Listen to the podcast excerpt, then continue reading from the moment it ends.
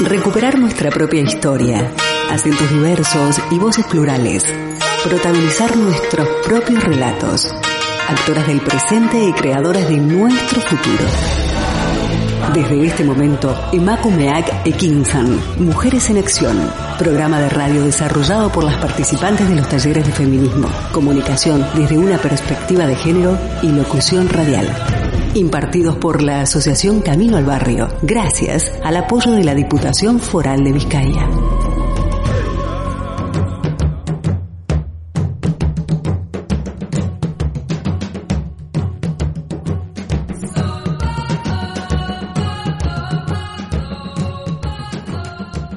Cada miércoles resulta más y más maravilloso encontrarnos. Bienvenidas a una edición más de Macumea que Quinzan Mujeres en Acción. Hacer este programa es verdaderamente importante porque es un programa con vosotras y para vosotras. Con toda la energía nos acompaña, como siempre, Miguel Ángel Puentes en controles desde la cabina de candelaradio.fm. Transmitimos también desde el distrito de Recalde en Bilbao. Gracias a todas por vuestra sintonía. En conducción os acompaña Matilda Noriega. Proponemos el asalto a la palabra, escuchar, plantear, debatir. Hoy, en Emakumeak Ekinsan, Mujeres en Acción, abordaremos los siguientes temas. En nuestro programa de hoy abordaremos el tema mutilación genital femenina. ¿Has escuchado hablar respecto de esta práctica tan dañina? ¿Sabes lo que representa para nuestras mujeres este tipo de prácticas y sus consecuencias? Nuestro teléfono en cabina 944-213-276 siempre disponible. Las invitamos a comunicarse con nosotras para compartirnos vuestras experiencias, preguntas y comentarios. En esta edición conversamos con una mujer maravillosa que lleva trabajando por más de 10 años en cooperación internacional, principalmente en África. Antes de comentarles quién es ella, las invitamos a escuchar nuestro primer tema musical para esta tarde. Fatumata Diaguara es una actriz y cantante maliense, nacida en el año de 1982. Ella fusiona el folk guazulú con el jazz y el soul. De ella escuchamos Macon Oumou.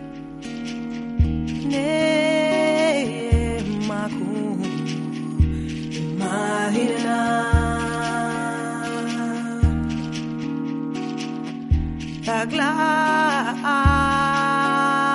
kakla kakla kakla kakla kandaje umayine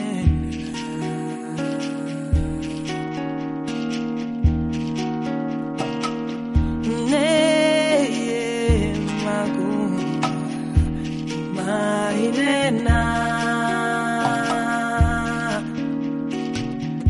kakla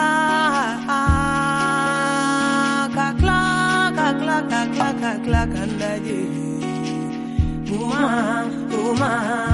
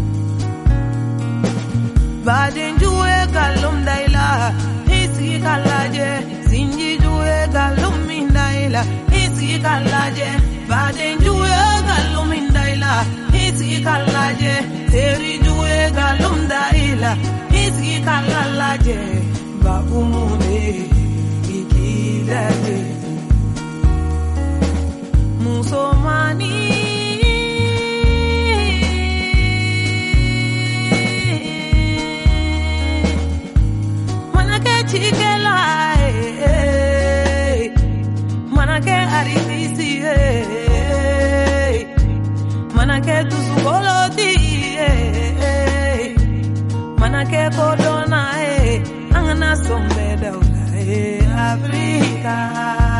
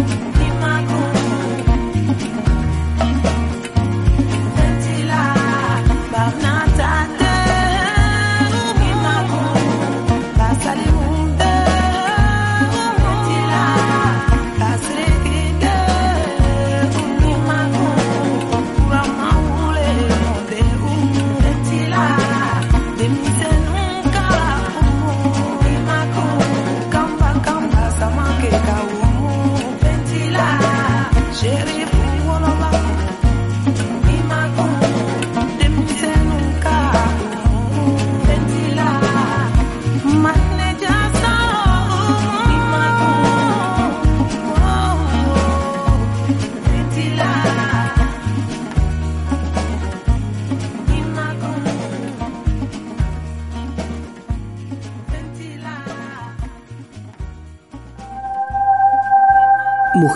construyendo ciudadanías activas desde una perspectiva de género. Emakumeak Ekinsan.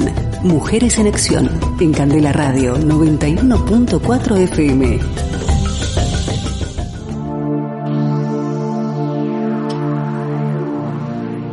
Estamos de vuelta en Emacumea Kekinsan Mujeres en Acción. Un verdadero gusto contar con vuestra sintonía. En nuestro programa hoy abordaremos el tema mutilación genital femenina. Para ello nos acompaña Isabel Menchero, quien lleva trabajando más de 10 años en cooperación internacional, principalmente en África, donde ha gestionado proyectos en varios países, RD Congo, Burundi, Chad, República Centroafricana, entre otros con población refugiada y desplazada en el sector de educación.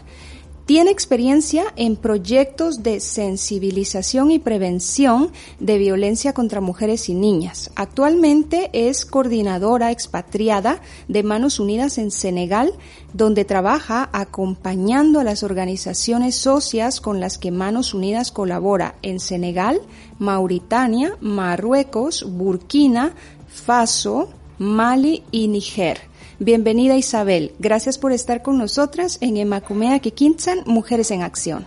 Muchas gracias a vosotras. Gracias a ti por eh, tu tiempo y la accesibilidad a esta entrevista.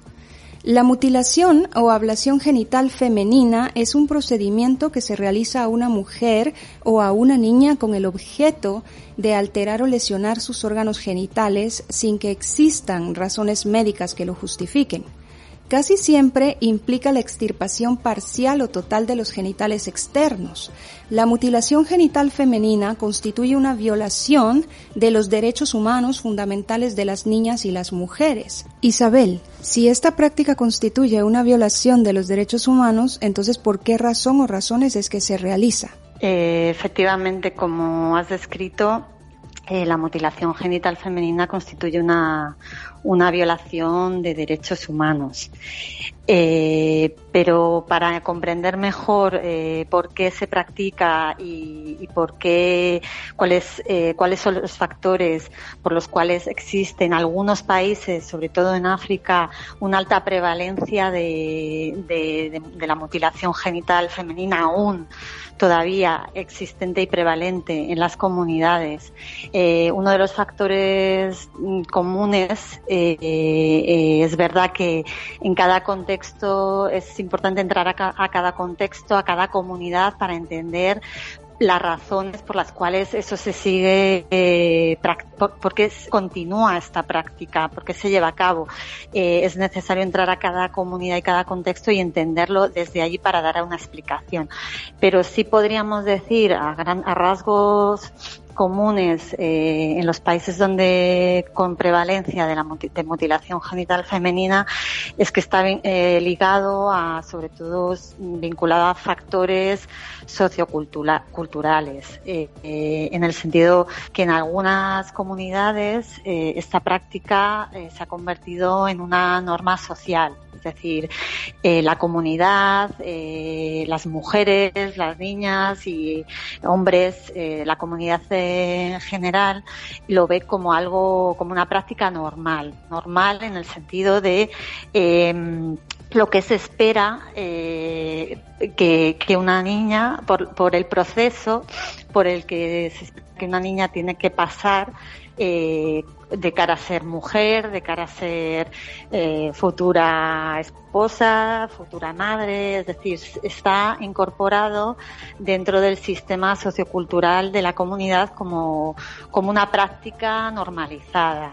Eh, a veces también eh, muy vinculado en muchos en contextos vinculado al, control también sobre la sexualidad de las niñas, de las mujeres, en el sentido de eh, es una práctica que está que se entiende como el control de la sexualidad, de eh, evitar que las niñas puedan tener placer durante el, en el acto sexual eh, y bueno, pues hay otras, hay otros motivos, eh, como digo, cada comunidad, cada contexto es necesario entenderlo desde dentro para poder eh, comprender por qué en ese lugar se, se continúa practicando, sigue prevaleciendo esta práctica.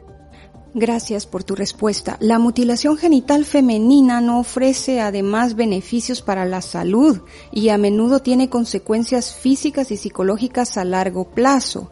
Isabel, ¿por qué esta práctica es tan peligrosa para las niñas y mujeres y cuáles son las complicaciones médicas que respecto a ella podríamos mencionar?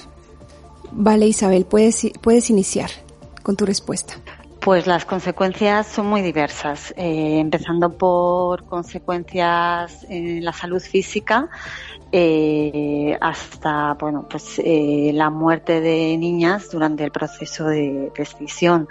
Eh, las consecuencias en la salud son, son muy diversas y tienen impactos en toda la vida de en la vida de la niña y, hasta que es mujer. Mm, podemos hablar de pues enfermedades tipo urinario podemos eh, hablar de también eh, dolores eh, durante la menstruación, por no, por comentar también dolores eh, grandes, dolores y, y dolores fuertes durante durante la durante el parto, durante las relaciones sexuales.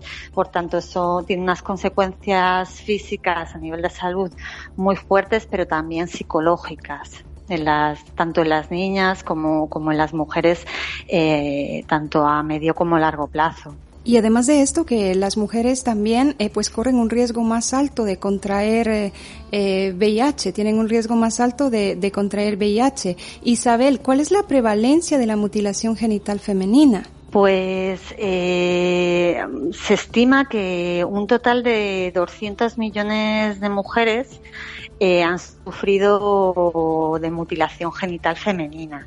Eh, la prevalencia es muy diversa según los países, siendo pues, Somalia, Djibouti, que está entre una prevalencia del 95-98%, eh, Egipto, Sudán, Guinea, Eritrea, Sierra Leona, que son entre los países que, que bueno, tienen, tienen de las más altas prevalencias, ¿no? Por ejemplo, también podríamos hablar de Mauritania, donde hay una prevalencia del 69% de mujeres que han sufrido la mutilación genital femenina. Esta prevalencia son eh, datos, eh, cifras nacionales que luego cuando miramos más eh, y ponemos el foco más en el detalle, la prevalencia cambia según las regiones, siendo las zonas rurales de mayor alta prevalencia, al igual que si ponemos el foco, por ejemplo, en los hogares de, con, de mayor pobreza menores estudios, con menor nivel educativo, eh, pues también ahí aumenta eh, la prevalencia de, esta, de la mutilación genital femenina. Vosotras realizáis en Manos Unidas un proyecto que está dedicado a la reducción y abandono de la mutilación genital femenina en Mauritania a través de las nuevas tecnologías de la información y comunicación. Por favor, Isabel, ¿podrías comentarnos al respecto? Pues este proyecto, eh, bueno, trabaja en una, como, como comentábamos, eh, Mauritania hay una prevalencia del 69%, eh, pero luego poniendo el foco en cada una de las regiones del país eh, cambia también mucho la prevalencia. El proyecto lo estamos desarrollando en la región de Bragna, donde hay una prevalencia del 86%, o sea, es una, una de las más de las elevadas en el, en el país. Entonces, con este proyecto lo que trabajamos con mujeres, con jóvenes eh, lideresas eh, a través del empoderamiento, del fortalecimiento de capacidades de un grupo de 60 mujeres que eh, estamos apoyando la capacitación, por un lado, procesos de toma de conciencia sobre sus derechos, toma de conciencia sobre lo que, sobre la práctica de la mutilación genital femenina, que pudiendo tener información sobre, sobre las consecuencias, sobre el impacto que tienen sus comunidades, eh, y luego, por otro lado, eh, de estos procesos de, empoderamiento, de toma de conciencia sobre sus derechos, hay toda una formación y fortalecimiento en capacidades de comunicación, que esto es una parte como más innovadora de la intervención, que lo que intenta es usar la tecnología y el desarrollo de, de, de a través de contenido eh, que puedan difundirse en las redes, llegar a los jóvenes para generar eh, procesos de transformación y concienciación y sensibilización. Esto por un lado, por otro también y eh, también como, como una línea importante en la, en la intervención es el trabajo en las comunidades. Este, a través de estas lideresas que son un grupo de, de mujeres ¿no? que han mostrado liderazgo eh, en sus comunidades, entre sus grupos juveniles, eh, lo que se intenta es eh, llevar a cabo acciones de sensibilización más dentro de la comunidad, con grupos de la comunidad, con instituciones, es decir, para generar concienciación y, cambio social dentro de, las mismas comunidades, pero apoyándose mucho en, en esta figura, en el rol de las jóvenes, las eh, mujeres jóvenes como un vector de transformación en las comunidades. Isabel, ¿qué avances son los que se han conseguido mediante este proyecto? ¿Podrías comentarnos, por favor, algunos? Pues eh, uno de algunos de los principales es el proceso de empoderamiento de, las jóvenes, de eh, visibilizar su, visibilizarlas y también ser eh, promotoras ¿no? de cambio. Eh, esto es muy transformador también de, de, colocar a las mujeres, a las mujeres jóvenes como, como, como de, eh, visibilizar su liderazgo en esta transformación. Y por el otro mencionar también, aunque son procesos que la sensibilización, el cambio de concienciación en estos temas, temas que hemos comentado, que están muy arraigados en las comunidades, que en algunas comunidades son ya una norma cultural, llevan, llevan tiempo.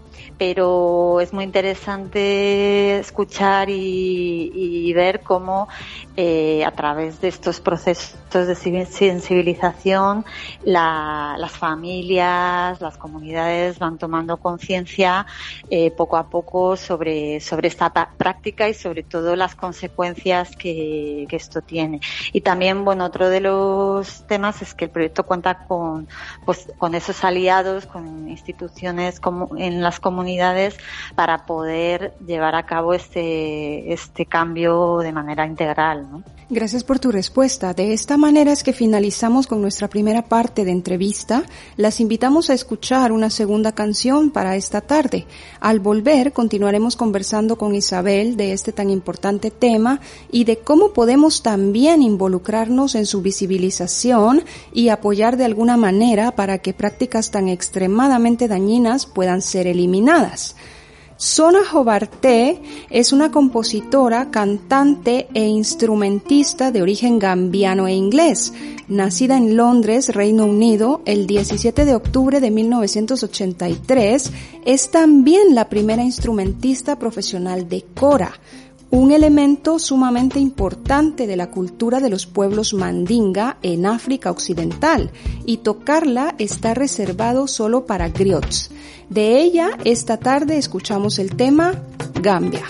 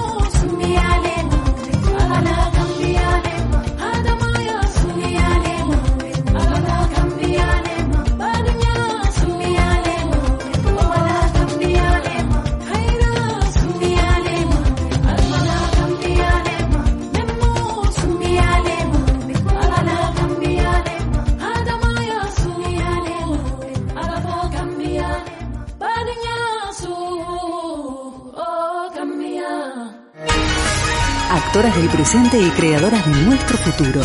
Estás escuchando Emakumeak Ekinsan, Mujeres en Acción.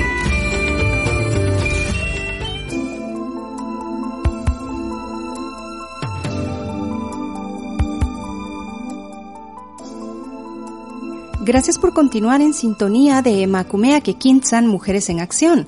Esta tarde de miércoles nos acompaña vía telefónica desde África Isabel Menchero, a quien queremos agradecer por el tiempo, el tiempo proporcionado a este compartir y con quien estamos abordando el tema mutilación genital femenina.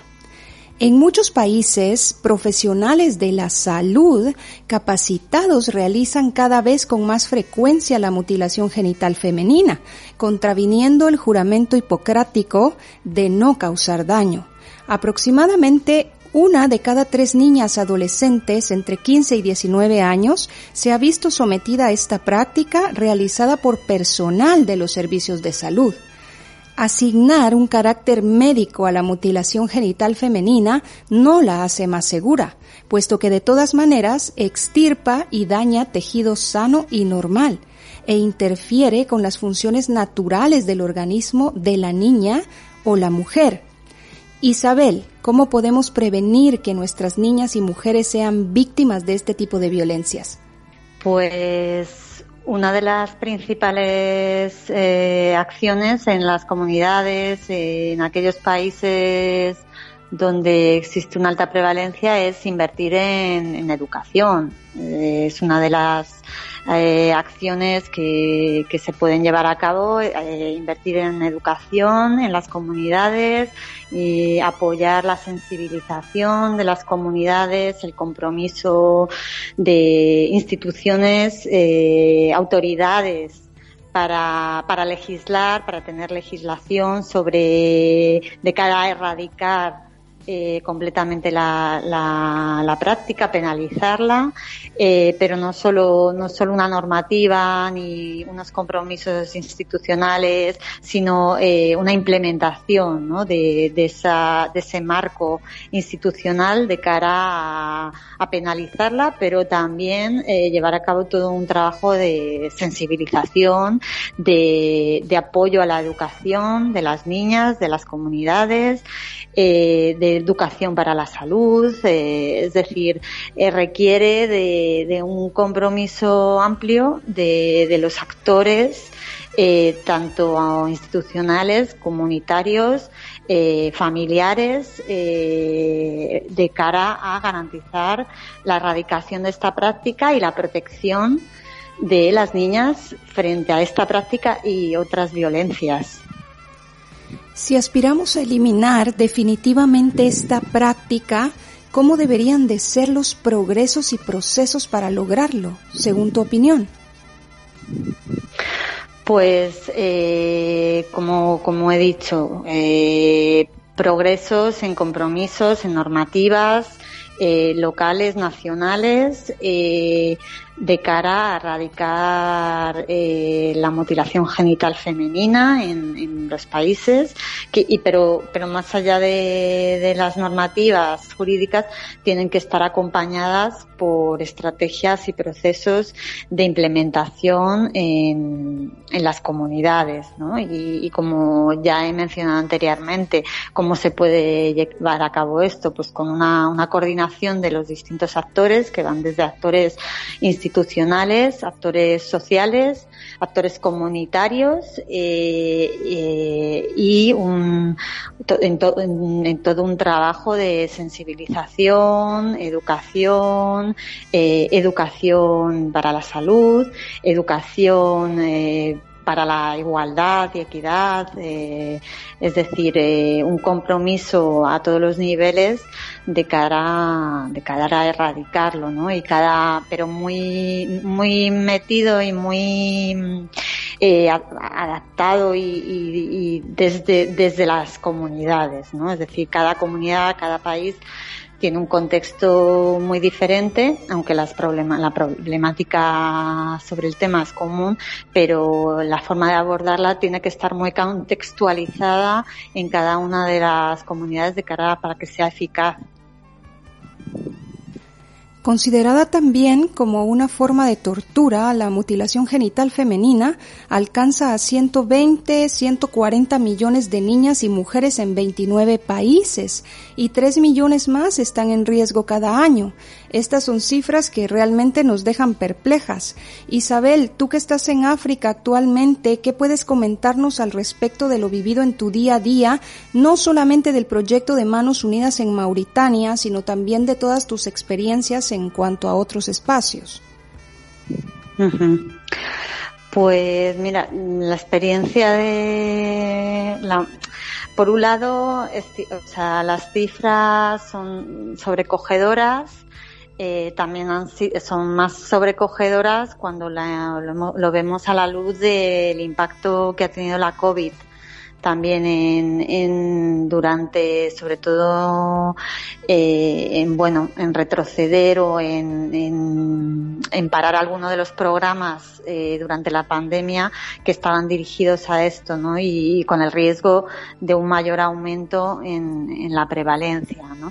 Entonces, por un lado, es una visión de luces y sombras. Sombras en el sentido de ver que, bueno, que existe todavía, que hay una prevalencia que esta práctica continúa presente, eh, también sombras en el sentido de que la mutilación genital femenina es una una de muchas otras violencias que sufren las niñas eh, y podríamos comentar matrimonio infantil, embarazos precoces, es decir, es una violencia, es la punta del iceberg de, de bueno, de un sistema de desigualdad donde las niñas eh, no a veces o sea bueno no cuentan su voz no cuenta eh, la, el aumento del impacto y el aumento de la pobreza tiene un mayor impacto en las niñas por el abandono escolar etcétera etcétera eh, entonces, en ese sentido, sombras. Eh, por otro lado, pues también hay, luces, ¿no? Y las luces son ver eh, el potencial transformador que hay cuando eh, las adolescentes, cuando las jóvenes, cuando las mujeres toman conciencia de, eh, de por qué se sigue llevando a cabo esta práctica, ¿no? Y eso eh, bueno, pues eh, escuchando testimonios de mujeres, ¿no? Que en algunas comunidades comentaban, ¿no? De que, que a ellas se les había dicho que que la mutilación genital femenina había que hacerla porque si no no se casaban eh, y luego ellas mismas tomar conciencia de bueno si cuando me he casado mi marido nunca me ha preguntado nada. Eh, bueno, se van como, se va despertando la conciencia de muchas mujeres y también de hombres, cada vez más, eh, de por qué continuar con este tipo de prácticas arraigadas en, las comunidades. Entonces, eso eh, es muy esperanzador, da luz para esa transformación, ese empoderamiento que están liderando muchas mujeres, eh, también hombres cada vez más aliados a, la causa.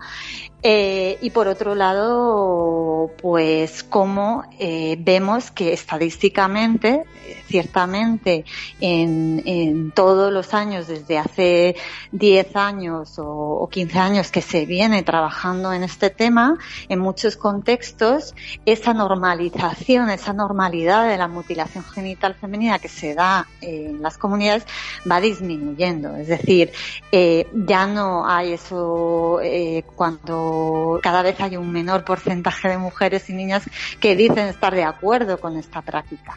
Eh, y esto es gracias al trabajo, como explicamos antes, de sensibilizar, de educación, de inversión, de eh, generar y llevar a cabo eh, normas, normas y, que prohíban programas y estrategias encaminadas a erradicar la mutilación genital y a desarrollar leyes eh, eficaces para esta erradicación. Es decir, es todo, eh, todo, digamos, desde arriba hasta lo más local y lo más comunitario que, requiere eh, un trabajo conjunto. Relacionado a estas estadísticas de las eh, cuales eh, nos, nos hablas y nos compartes, podemos decir o podríamos decir que en 10 años se podría erradicar definitivamente la mutilación genital femenina. Pues erradicar por, completo, bueno, o sea, yo creo que, que ahí está el 2030, ¿no? Uno de los objetivos y metas de los ODS es la erradicación de la mutilación genital femenina. En eso está, yo creo que hay que seguir, los compromisos tienen que continuar, los compromisos eh, gubernamentales, la Agenda 2030 debe ir encaminada a ello eh, y todos los actores que eh, trabajamos, apoyamos eh, este, esta causa, eh, tenemos y debemos eh, mantener esta meta de, de 2030. Gracias Isabel. Es de esta manera y con todo lo que podemos sentir y compartir ahora mismo que llegamos nuevamente al final de esta entrevista y casi también al final de nuestro programa. Ahora lo digo con más frecuencia, no quisiéramos nunca finalizar en Macumea que Quinzan Mujeres en Acción. Sabemos y conocemos de cerca la importancia de la visibilización en diversos temas que nos tocan, nos rompen y, nos identifican. Y es por lo mismo que quisiéramos quedarnos más, pero como siempre nuestro tiempo al aire está llegando a su fin. Isabel, muchas gracias por tu valioso aporte dentro del compartir esta entrevista, por tu tiempo, accesibilidad y todos los demás esfuerzos que sabemos que has hecho para estar con nosotras esta tarde, especialmente en vía telefónica que conocemos también la fragilidad que en muchos momentos puede llegar a tener la tecnología. Gracias, gracias. Tenemos mucho por lo cual agradecerte y acompañarnos hoy. Muchas gracias a, vosotras. Un placer eh, compartir este espacio. Un abrazo sororo, Isabel. Muchísimas gracias. También estamos cerrando programa y para ello lo hacemos con un tercer tema musical que preparamos para vosotras esta tarde. No sin antes compartiros que este y todos nuestros programas están también disponibles en las plataformas de Evox, Spotify, iTunes, Google Podcast y candelaradio.fm. A cargo de la periodista y cantante francesa nacida en París en 1951, esto es C'est tan ou pas cantan.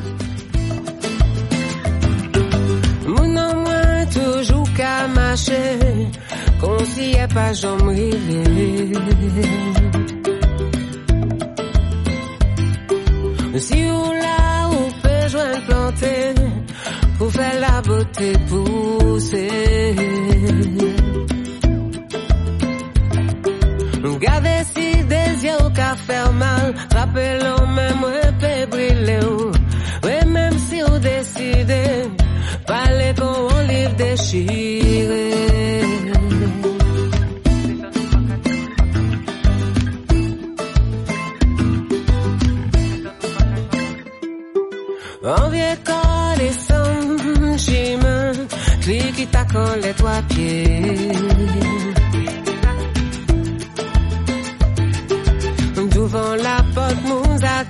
male da je doj milo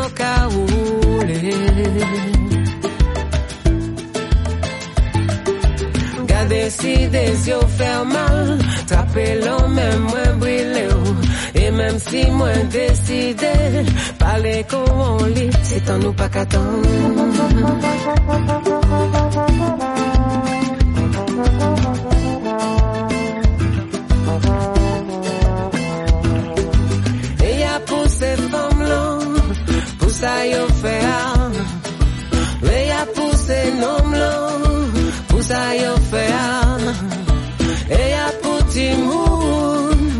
ça y. Et à pour nous toutes, nous river là, nous river sans tomber, yes, I.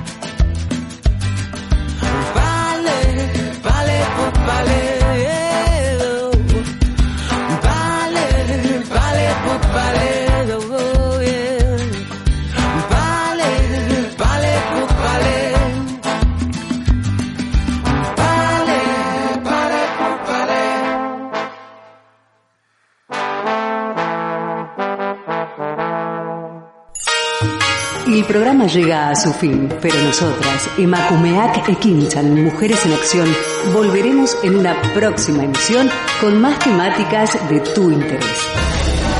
Aquí, en candelaradio.fm.